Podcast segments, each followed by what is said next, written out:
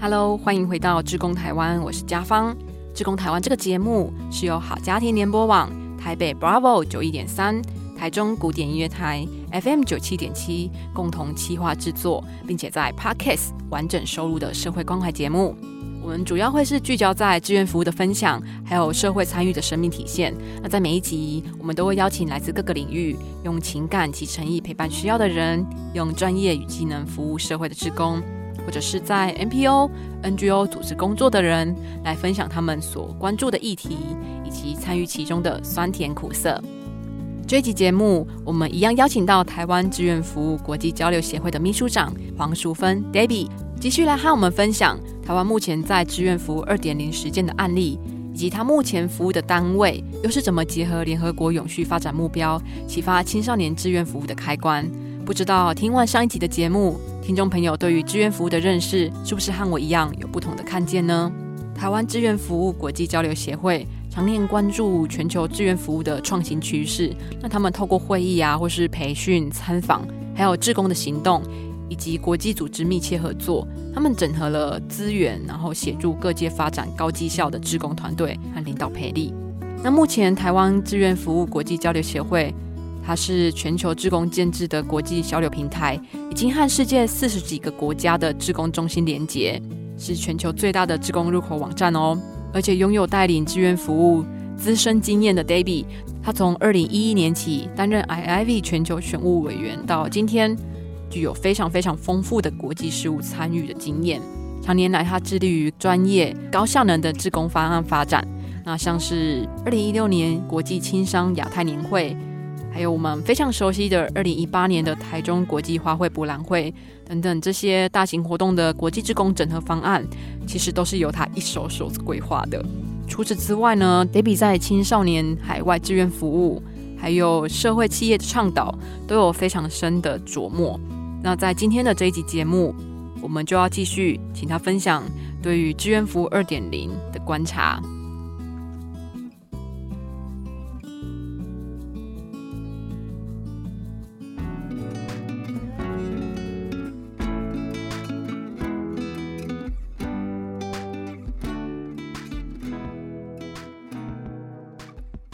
Baby，你常年在国际上和不同的团体组织做交流嘛？那你觉得台湾现在在发展志愿服务从一点零到二点零的历程当中啊，是跟着国际趋势的脉动在变化的吗？还是台湾有我们自己的步伐在前进呢？应该就是说，因为我们过去。呃，我们所熟知的，就是说青年能够熟知的，就是志愿服务。然后突然这一两年，我们就开始去非常热衷社会企业，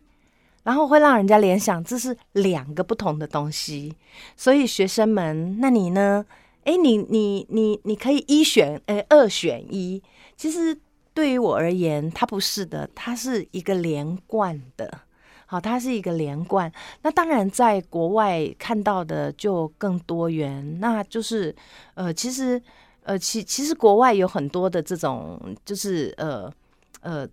这样子的一个培育机构，好，培育机构。但是因为台湾的培育机构并没有那么样的完善，哦，它。国外他真的是可以，就是说，哇，你是这个 MBA 高材生，好，来，我们来创业 哦。那他培育机构做的啊，做的这个很完善。那我觉得，呃，台湾的孩子毕竟跟嗯国国外的孩子比起来，他们的这种就是说要呃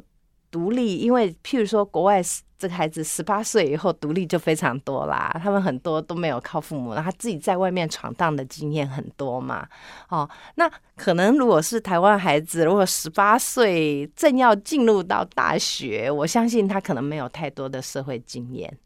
那所以我还是觉得，就是如果在国内的一个发展呢，如果是运用志愿服务，我相信还是一个最安全。的一个方式，把它导入到就业或者是创业，好，那就是说，嗯，以以国际，我发现近年来青年谈到社会企业这一块的连接是越来越多了。我们以前是也是一个很纯粹的一个自工的一个平台，可是现在我如果是听到青年他在讲他的一些志愿服务的经验的时候，那其实就会看到很多这种志愿服务二点零的版本。现在的年轻人已经呃，他不会甘于就是说不发挥长才而去做志愿服务，这是一个。第二个，他们他们会很希望用更创新创意的方法去做志愿服务的这件事情。对，然后年轻人希望具有更强的主导性，对他们喜欢用他们的啊有兴趣或者是年轻人的方式去做志愿服务，所以我想这一些其实都已经是超脱在传统的志愿服务。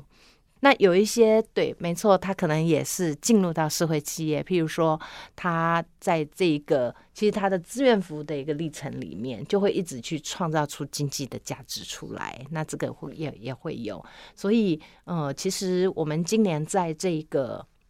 在德国年会里面也是有一个主题，就是专门在讲，就是志愿服务成为就业和创业途径啊这边，所以我们就会呃听到，譬如说在非洲地区。对的，那这个年轻人哈，他也是呃讲，就是说他们如何的利用一些比较专业的一些的这个技能，譬如说专业技能里面，他会把这个教育的这件事情视为是可以去哦提升，尤其是非常的偏偏僻乡下这个孩子，将将来譬如说可以他的这个志愿服务，他可以把他的这一个教育。弄得真的非常的专业的一个教育的模式，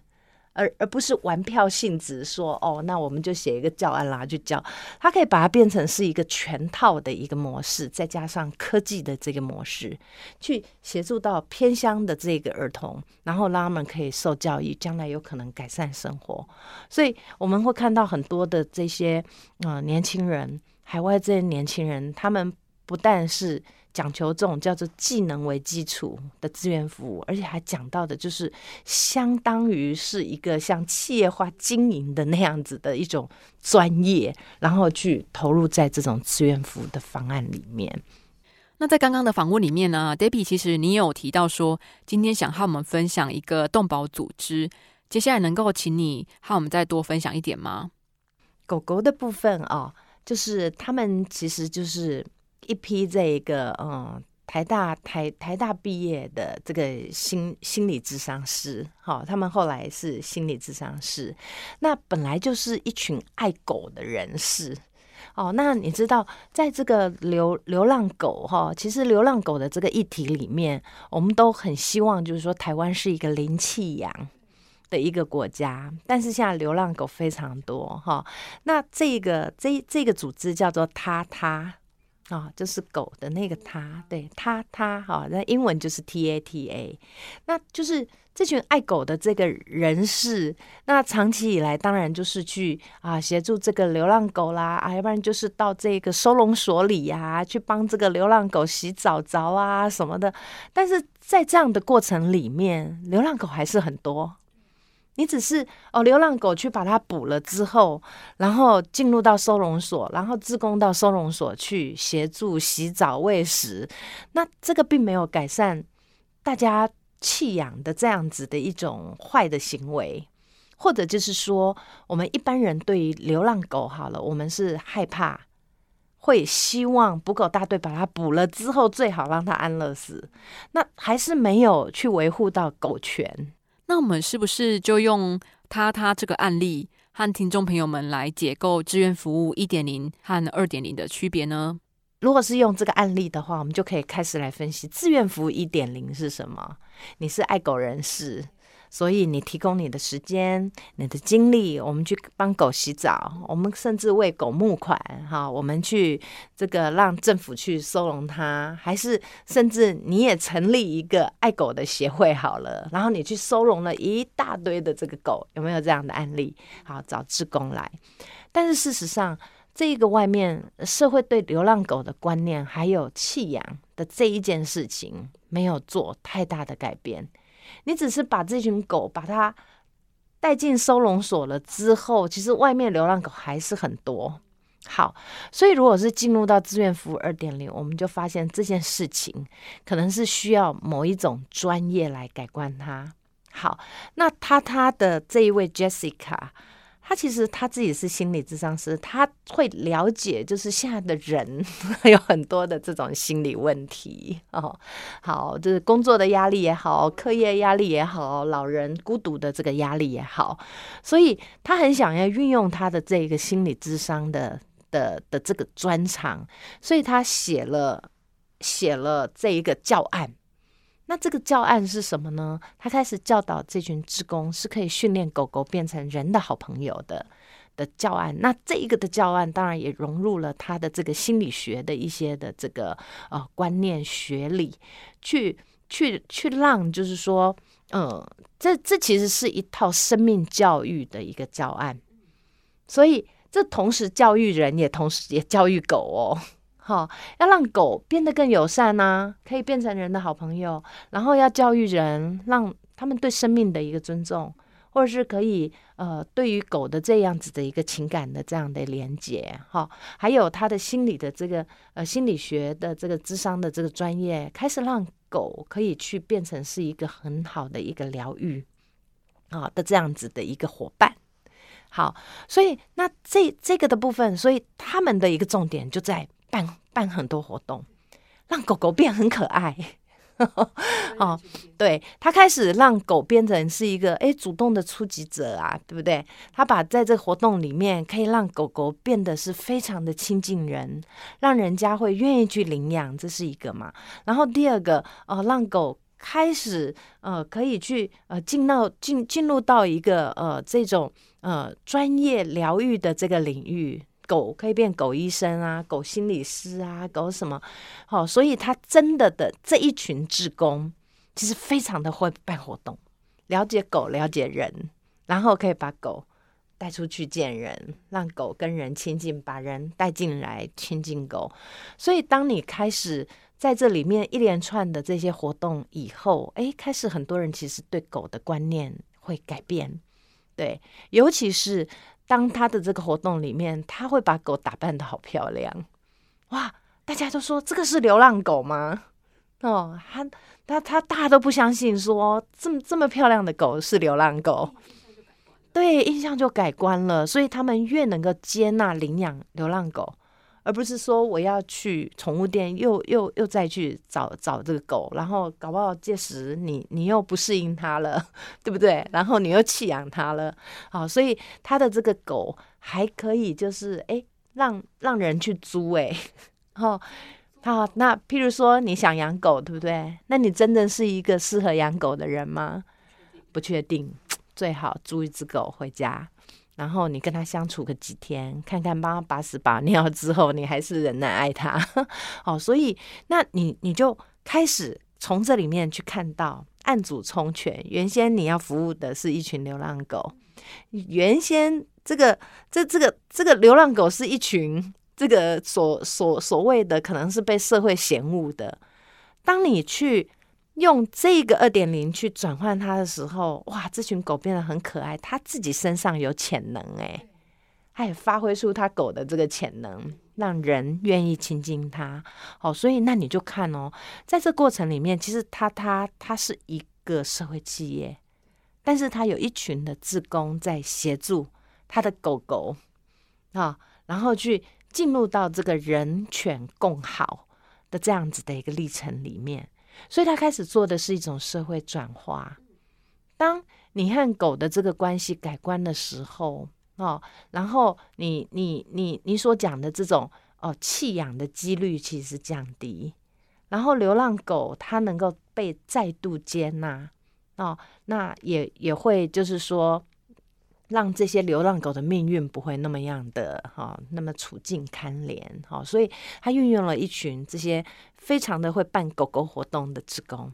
然后就让狗进入到这个，然后再运用它的这个专业，所以他的狗也可以变成是他的股东，因为他会帮他赚钱 哦。比如说，诶，我们这个租借狗啊，哈，所以那次我在跟他们谈的时候，我还给了他们一些很有趣的一些的这个概念，我就讲说，哈，下次你们还可以跟这个犬食公司合作。好，为什么跟犬食公司？譬如说，我要租你这只小狗好了，你要连带连着它的尿布啊，什么狗食啊，然后一些狗的器具啊，还有狗的提提笼，哎，都一同的租哈。所以，哎，这样你可以吸引企业跟你合作啊。然后就是，哎，它会变成一个配套的。好，如果就是说，哎，你这只狗带回去之后，你真的觉得你跟它很有缘，你真的可以养它，你经过了这个思考，那这样子你。就把它领养回去，好，那那那像这些，我都觉得它会是一个非常好的社会企业的一个一一一个模式。如果说志愿服务一点零啊，是把个人的善行串联起来，一点一滴的汇聚能量，那我想在二点零版本里面呢，这个力量就来自于更多元的利益关系者了。但是这个利益并不是只是单纯的买卖这么简单而已哦，而是企业、非营利组织、学术界。甚至是政府单位都能够找到着力点，能够让志愿服务成为有效的媒介，激发出志工就业啊，还有创业的下一步。那像是 Debbie 姐分享的这个动保新创团队，他他其实就是一个案例耶。哦，还有像某些的企业啊，对不对？哦，这些这个嗯，像是在科学园区里，科技新贵常常呃生活这个工作很忙碌，哇，他如果是这个。办公室 休闲区有几条狗狗在那里，很可爱，然后是很疗愈哈。哎，所以他也可以把狗租给企业哦，而且这个企业还还不用这个负责这个什么养狗，还要帮他洗澡干嘛？他也不用请兽医，对不对？哎，你需要几只狗，然后我们可以租给你。所以类似这样子，那那你就会觉得说，哎，其实爱爱狗的志工。他会从这里看到另外一个他可能未来的一一个可以发展事业也好，或者是可以发展的一些空间也好，哦，所以这个就是我我们很希望，就是说像这种职工的一个方案，也可以从一点零，然后进入到所谓的这样的一个二点零，让我们的职工其实就会发现，哇，这是一个。有某一些目标在前进的一种志愿服务的这个方案啊，也许他有一天他觉得说啊，我真的是啊太爱狗啦，是不是我这个毕业后我就可以跟狗为伍？诶，他搞不好就可以加入在这样子的一个公司行列啦。所以他找到了他的兴趣，他也可以找到他的一些这种谋生的一些方式。所以我永远我都相信，如果是按照这种途径的话，其实年轻人不用去过分的忧虑说，哎呀天呐，我们现在看到的。哎呀，你看我未来从事这工作，他只能给我二十二 k，他只能给我二十三 k。哦，或许你在这里面，你其实是可以创造出自我评估的机会。哦，我我我觉得天下并并不是说，呃，这个经济不重要。我会觉得，如果是年轻人可以找到一个跟自己兴趣相结合的行业。然后又不让自己生活太过困窘，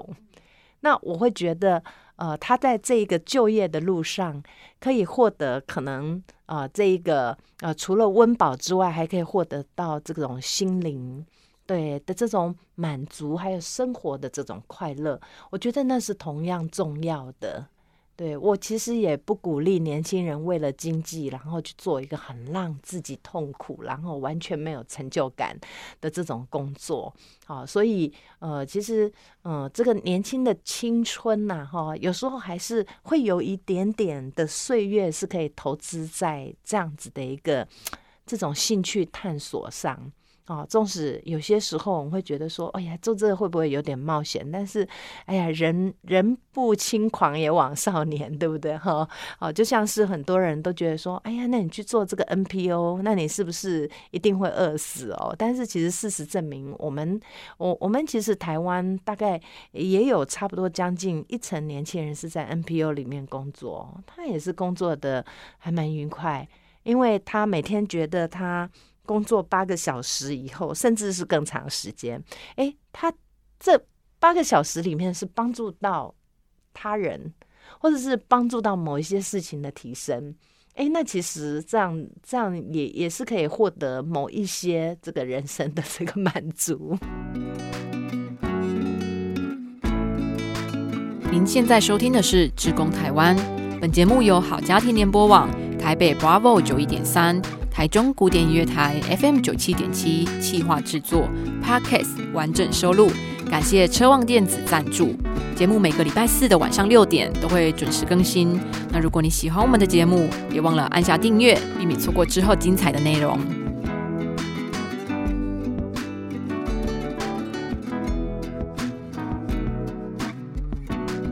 成就感不会只是用薪水来衡量。我常觉得啊，如果能够用快乐的满足感来衡量成就，人生应该会活得更有价值。不过这个真的是太理想化的想法了哈，毕竟我们都还是凡人嘛。不过，Debbie，我想如果能够让自己和社会同时蒙利，也让更多人乐于并且勇于投入志愿服务，这应该也是对自己也是对社会最好的祝福了吧？Debbie，听你的分享到现在啊，我发现志愿服务二点零似乎脱离不了三种东西耶。第一个就是人，然后再来是对社会的察觉，最后是企业。这三个其实它要有一些平衡，志愿服务二点零的发展才会达到获利还有影响力平衡的共享价值哦。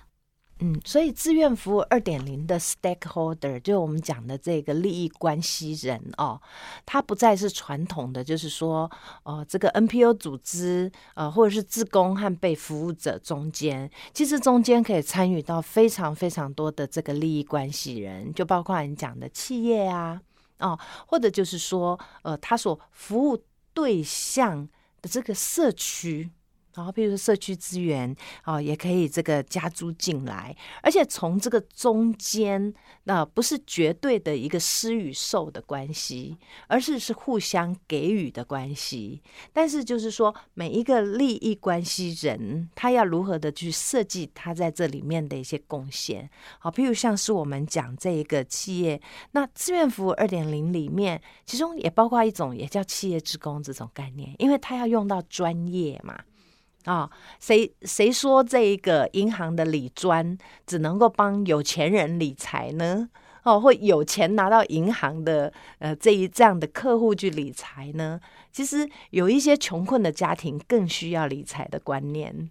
啊。那你说，如果是诶，今天这这样子的一个呃这个专业技能，如果能够透由一个企业，他去发展企业职工，把理财的这样子的一个观念带到那一些低收入的家庭，搞不好会对他们协助是很大的哦。所以，所以那我们二点零里面，我们就会去。扩大到很多的这个界面啊，企业如何进来，然后 NPO 是如何的把自己的方案设计的更具有永续发展还有可行性啊，然后自工本身那也可以投注。哈，去去这个，哎，譬如说从他的潜能里面哦，对不对？哈，而不是他现有现有的才能而已哦，搞不好也可以激发出他的一些的这个潜能。那我们所讲的方案也不是传统的，只是哦，他只是做自工方案，他可能。对，它可能会是一个哎社会企业的一个模式的一个方案，来把职工带进来，有可能是企业职工的方案，把一群职工把它带进来。好，那这里面的这个几个呃基础，大概就是讲到第一个，一定会以这个技能为它的一个基础，我们需要专业。好，然后第二个，我们我我们需要发展就是服务者和。被服务者经过这个服务的这个流程的这个设计，让服务者和被服务者能够形塑出的是一种互相给予的一个关系，也就互互互费关系，呃，互互惠的关系。那第三个就是让被服务的对象的潜能也可以投注进入在这一个方案里面。对，所以像。像这个三个哈三三个要点投注进来的话，那最后我们期待的效益就是社会的效益，再加上经济的效益，可以在这里面被平衡的发展出来啊！因为我们大家都知道，一个方案要持续的话，它也必须是要有相当的资源，可以让它去。去支持他。如果这个资源是可以从自身就可以被创造出来的资源，那这个方案就更加可行，而且可以造福更多的人。看着这些方案啊，从发想实践到现在已经慢慢的步上轨道了。那有没有哪些是 Debbie 你比较印象深刻的事情呢？呃，其实我们也不敢讲，就是说我们已经有步上轨道哦，只是我们很努力的在推展这件事情。哈，那呃，其中一个就是呃，我们跟这个原住民部落的合作。哦，那以往我们跟原住民部落的合作啊，大概就是呃夏天啊一点零暑假，呵 呵把孩把这个年轻人大学生送到山上去，然后去伴陪伴原住民的孩子。啊，然后顺便去改善他们的这个呃，这这个生活的一些环境。好，这个大概就是以前最常做，要不然就是送物资上去。可是二点零的时候，我们就发现，其实原住民的部落，它的资源非常的丰富。尤其是在这个文化的这个资源上面，其实现在很多原住民部落也极力的在呃做一些社区产业啊，譬如说呃红糖哎黑糖啊、竹笋啊等等的哈。那那那他们也很想要发展他们的一些所谓的这种生态观光哦，我们都看到很多很多的这个部落都在发展，可是并不是每一个部落，应该是说只有极少数的这个部落其实是啊。能能能够成功的，好，那这个原因可能就会呃在于，如果我们今天要把原住民的部落是发展成为一个诶观光客愿意去的地方，其实它需要经过很多设计啊，够好玩啊，够好吃啊，够什么样的体验，好，那这个并不是每一个部落都有那么充足的人力可以帮助，因为大家都知道，很多原住民部落其实年轻人都流失。对，所以其实我们，我我我们想要进入到二点零的时候，我们就开始在思考，哎，原住民的部落，我们怎么样让它也发挥效能？它有那么好的文化资产，有那么好的天然资产，有那么好的他们的艺术的基底，好，那那到底要怎么样的可以把它发挥出来？那我们的这个。志工如果是进入到原住民的这个部落的时候，我们也希望我们的志工可以从原住民的部落学习到很多的东西回来。除了创造一个连接在地和国际志愿服务理念、行动资源都能够双向交流的平台，台湾志愿服务国际交流协会其实也有专门为十五岁以上的青少年设计的国际志工服务学习计划，也就是“逐梦计划”。你们会把把青少年送到山上去陪伴原住民的孩子，这也是其中的一个方案吗？是不是？和我们再多说说，这个是一个怎么样的计划？那还有它具体执行的状况是怎么样子的呢？好，所以我们其实有一年的这一个实验的计划，就是在茶山部落。好，那。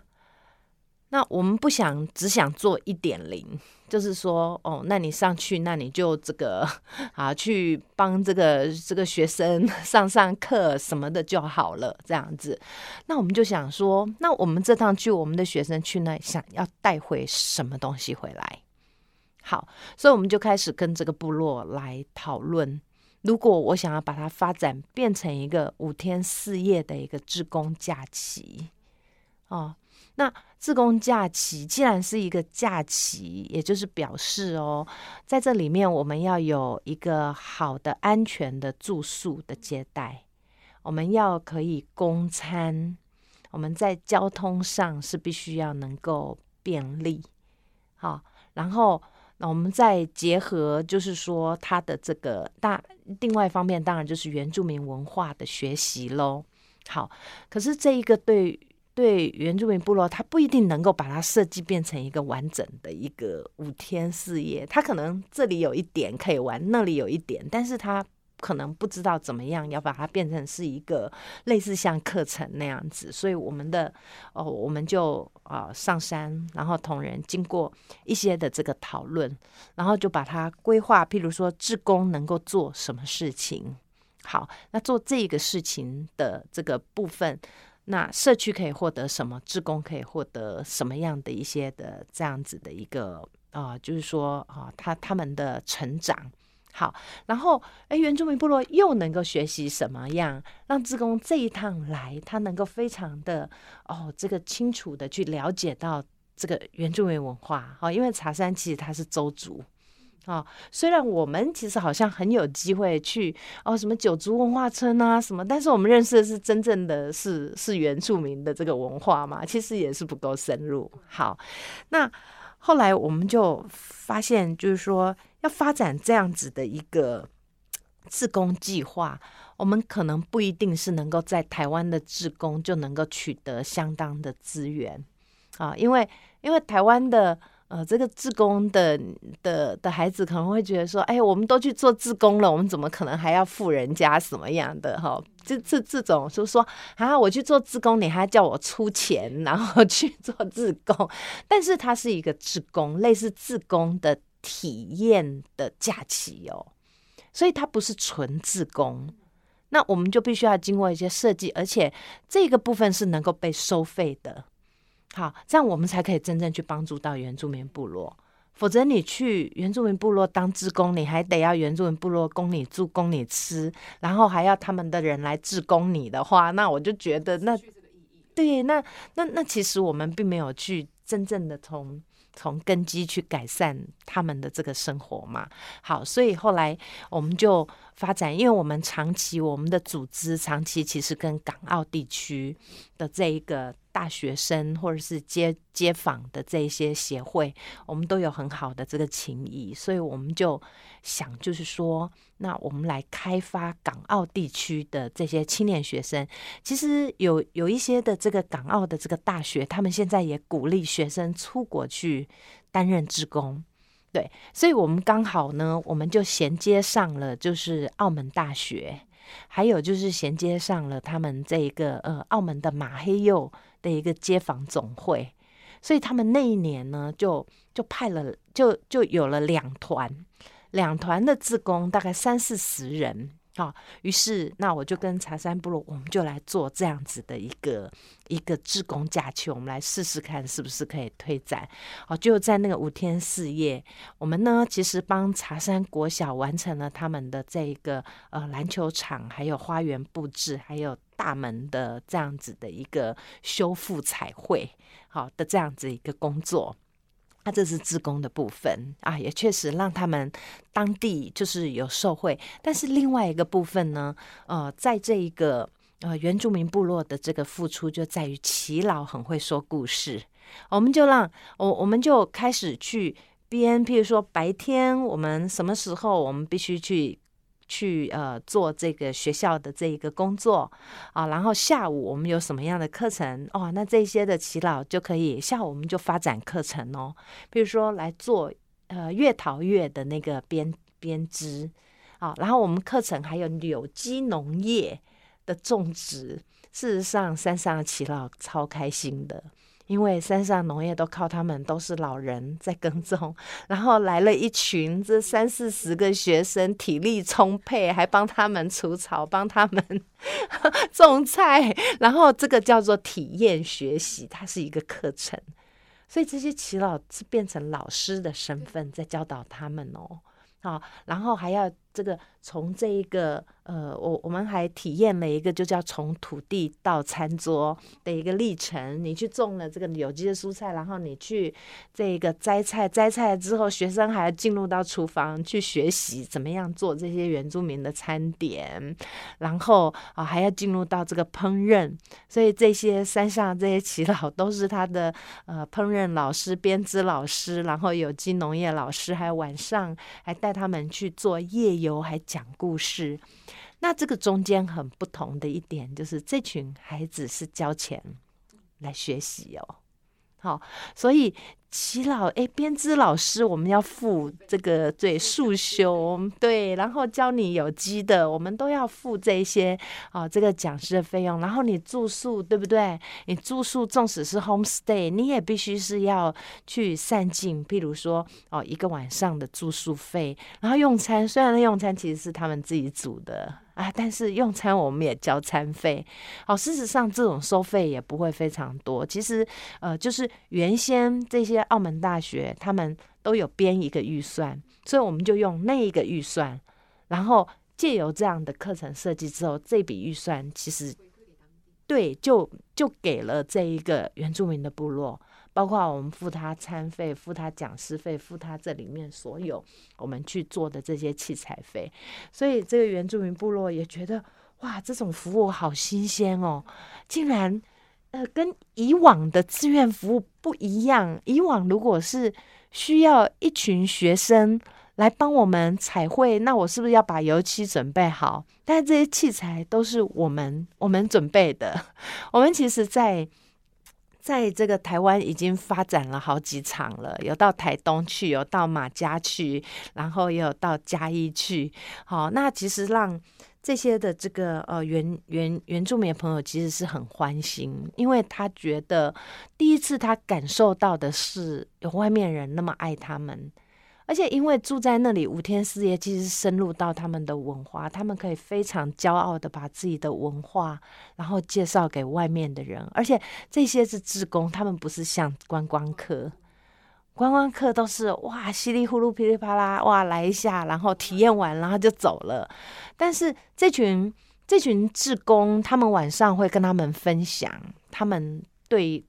对于他们今天工作的一些感受，还有对于原原住民的文化艺术，他们所学的这个东西，他们都是抱着一种呃谦虚、真诚，然后很欣赏这样概念。他愿意来服务，然后在这个过程五天四夜结束之后，其实哎，这些的这个居民其实是会获。获得他这几天哈，然后去进行他这些文化传承，然后教授的一些的这种酬劳，那对于我们来讲，我们觉得是很公平的一件事。而志工也觉得他收获很满，因为他获得的是一个很精致的原住民文化的这种学习。所以，那我就觉得，哎，这个就是志愿服务二点零，不是吗？好，也就是透有这样的一个志工计划，其实。嗯，它它其实也促进了当地的一些的这种啊社区的一个经济，所以我其实还蛮鼓励一些原住民的部落，如果他们要发展，有时候。不一定只是朝向那种传统的那种观光的那那种方式，因为那个真的很耗费他们的这个人力。对，但是你如果发展像这种哦很精致，真的能够接待到一些外来是要去来欣赏你的文化而愿意留下来的这一些，不管他是自工还是深度旅游的啊，这这这些的游客，我觉得这其实对那个社区的发展其实是更有帮助，尤其是。他可以获得的这种经济上的效益，可能会比一般游客可以为他们留下经济效益，搞不好都更高。对，是啊，这一次真的很谢谢 David 特地拨空来和我们分享，不再只是有钱出钱、有力出力，而是以社会问题还有需求点做出发，并且透过专业的策略啊，或是把问题转化为资源的创新行动。那二点零，它代表的不仅仅只是创新志工方案，还有志工效能的提升哦。他其实更重视的是青少年他如何累积志愿服务经验，成为就业创业技能的转化，能够让志愿服务不虚晃。Volunteering Next 二点零之后是什么呢？Debbie 说，自从联合国公布永续发展目标 SDGs 以来。全球志工，他在实践十七个目标的志愿服务行动，已经成为了不可忽视的贡献哦。期待很快就能够再邀请 David 来和我们分享志愿服务二零三零。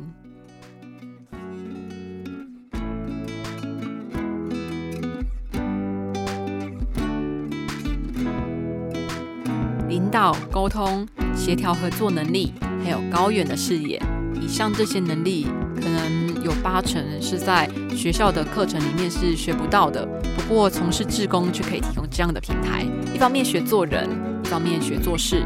甚至可以把自己的专业能力提升还有深化。要做好人，更要把事做好。这个是 Debbie 在和我分享志愿服务发展历程时不断强调的一句话，我们一起共勉。感谢你的收听，希望这两集的节目你和我一样都有大大的进步到。那如果有任何的问题啊，或是有些回馈想和我们分享，都非常的欢迎你搜寻古典音乐台，或是点选下方的节目资讯栏，都把我们的联系资讯放上去哦。最后的最后，如果你是用 Apple Podcast 收听我们的节目，也邀请你打新评分，并且留言和我们分享你的想法。我是嘉芳，我们下一期节目再见，拜拜。当你一旦投入志工的行列之后，我觉得是自己收获最大。本来以为我们志工都是给付出的人，其实我们不是只给爱的人，而是我们其实是被爱的人。施与受一同蒙福，车王电子邀您一起共创志工台湾。